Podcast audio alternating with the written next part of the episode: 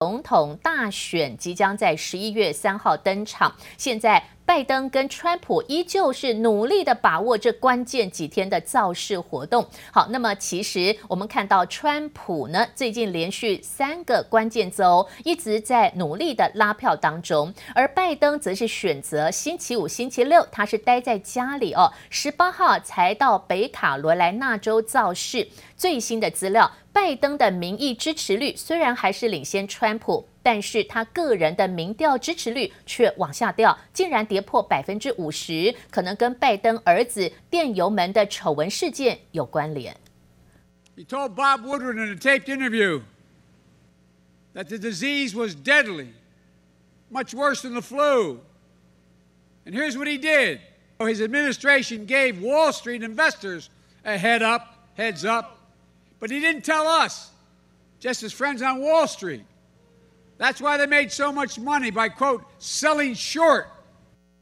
拜登在造势活动当中，还是拿疫情管控不力炮轰川普政府哦，认为川普政府没有国家级的防疫政策，导致了美国现在还是有二十万个人现在不幸丧生在新冠疫情。那但是拜登本人，就算他的民意支持率还是领先川普，不过自从纽约邮报踢爆了拜登的儿子杭特有电邮事件的丑闻，那么再加上拜登通乌门的事件。以及会不会跟中国部分的有钱人往来，那么赚取私利，这个部分还是让这个拜登的支持率有所受到了影响。另外，推特还有脸书的执行长坦诚，他们的确曾经禁止对拜登不利的文章来转发，那结果被美国的这个相关国会认为这个动作是。这个没有办法哦，来合法的，所以现在推特的高层也首度的道歉，不能够禁止民众转发不利于拜登的文章。另外呢，川普他有到内华达州参加教会的礼拜，也发表了造势的演讲。这个星期四，好，川普跟拜登即将进入到总统大选前最后一场的辩论大会。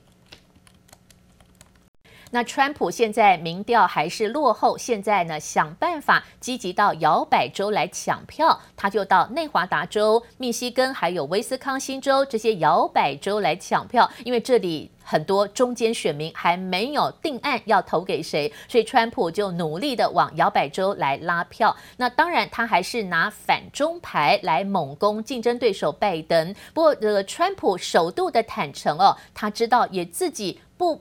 一定好可以连任美国总统，所以川普打了悲情牌，突然的告急向选民打悲情牌。川普说自己很可怜，如果选不上的话，他只好举家离开美国。The Biden family is a criminal enterprise. It really is. It's a criminal enterprise. To be honest with you, he makes crooked Hillary Clinton look like an amateur. And China has already bought and paid for Joe Biden. Let me tell you, if Joe Biden became president, China will own this country. China. Running against the worst candidate in the history of presidential politics puts pressure on me. Could you imagine if I lose my whole life? What am I going to do? I'm going to say, I lost to the worst candidate in the history of politics. I'm not going to feel so good. Maybe I'll have to leave the country. 川普告诉选民，如果他没有办法连任美国总统，只好举家搬离美国，搬离美国让他这个伤心的地方哦。所以现在川普告急了，甚至大打悲情牌，希望让这些原本支持川普的人呢，要再把选票继续投给川普了哦。好，这个是他首度的对外来做告急的呼声。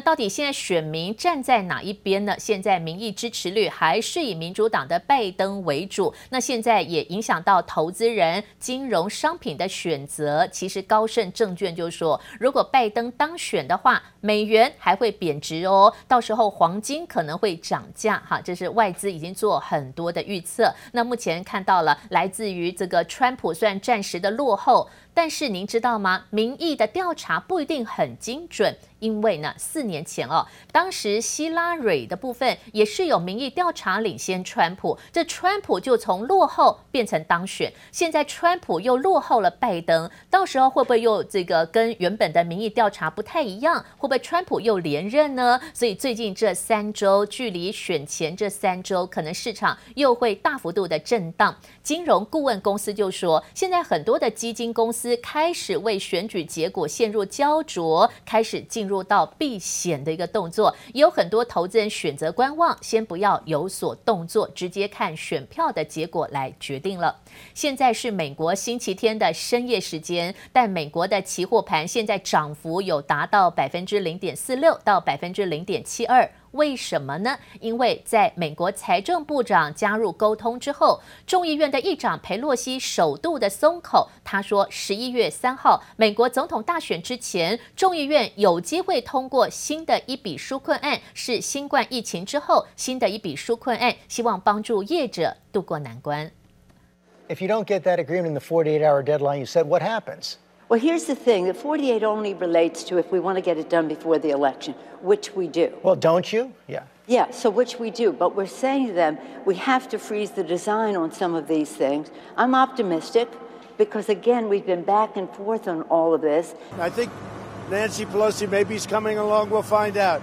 We want to do it. I want to do it at a bigger number than she wants.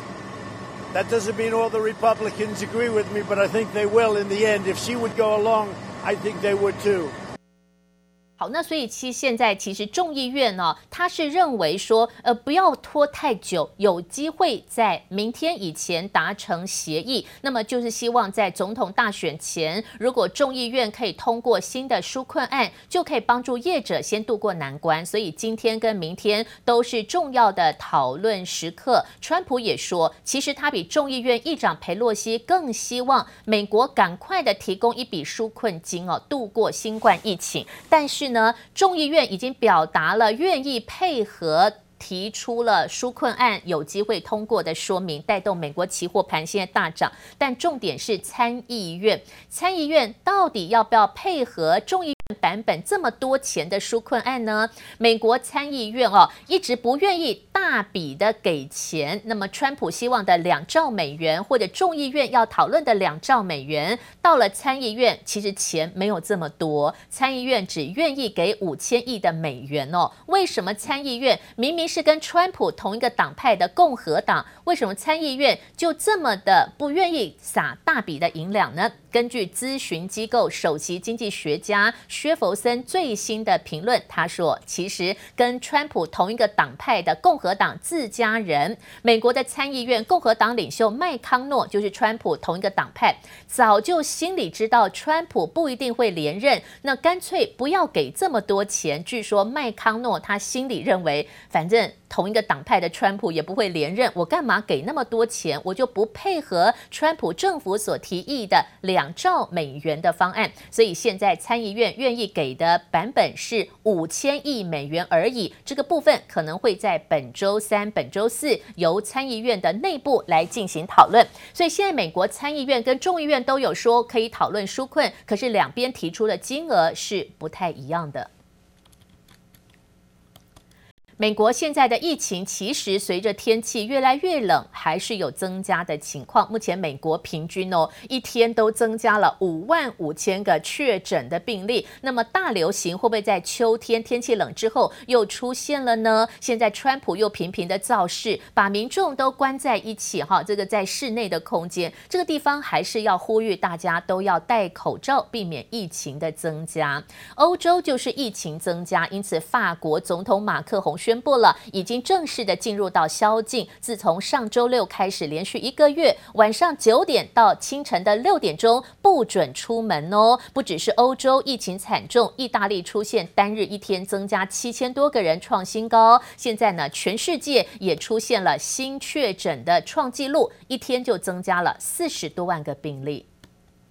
晚上九点钟，街上的人潮渐渐散去，餐厅、酒馆全数打烊。法国首都巴黎从十七号开始，为了防疫实施宵禁。C'est vrai que le samedi soir, franchement, on sortait tout le temps, on organisait tout le temps des trucs, et maintenant, bah, plus rien, quoi. 21 h on rentre chez nous, c'est l'heure à laquelle on sortait normalement. C'est vrai que ça fait un peu bizarre.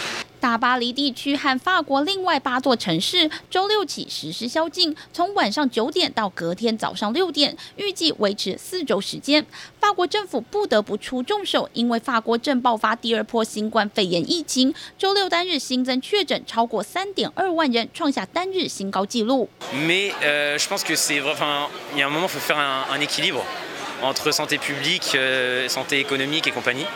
je pense qu'on essaye de faire au mieux. C'est pas forcément, c'est pas facile pour tout le monde. Worldwide, coronavirus cases have climbed to an all-time high. Europe is facing unprecedented cases with spikes in Germany, the Czech Republic, Italy, and Poland. 欧洲成了当前疫情重灾区。目前全球新冠肺炎疫情累计确诊前三多的国家仍然是美国、印度和巴西。但如果以地区来说，欧洲地区单日新增确诊已经超越美国、印度和巴西单日总和。Starts in Austria. The country's foreign minister Alexander Schallenberg has tested positive for COVID-19. Following a high-level meeting in Luxembourg，新冠肺炎疫情烧进欧洲政府高层。奥地利外交部长查伦伯新冠病毒检测呈现阳性，被怀疑是在十二号的欧盟会议中感染。紧接着，比利时副总理兼外长威尔梅斯也证实确诊新冠肺炎，成了第二位染病的欧洲外长。不过，初步判定可能是家族内感染。I cannot stress enough. Time is of the essence. Each day that passes before action is taken means more people will go to hospital, more people will end up in intensive care, and tragically, more people will die. 英国光是处理脱欧的不确定性就已经焦头烂额，又要应付新冠肺炎疫情，双重打击之下，信评机构穆迪将英国主权评级从 AA 二降至 AA 三。另一间国际信评机构标普警告，美国、日本、欧盟等先进经济体不断推出刺激经济措施，导致财政恶化，恐怕将有第二波全球债信降评行动。记者王新文、李芷英综合报道。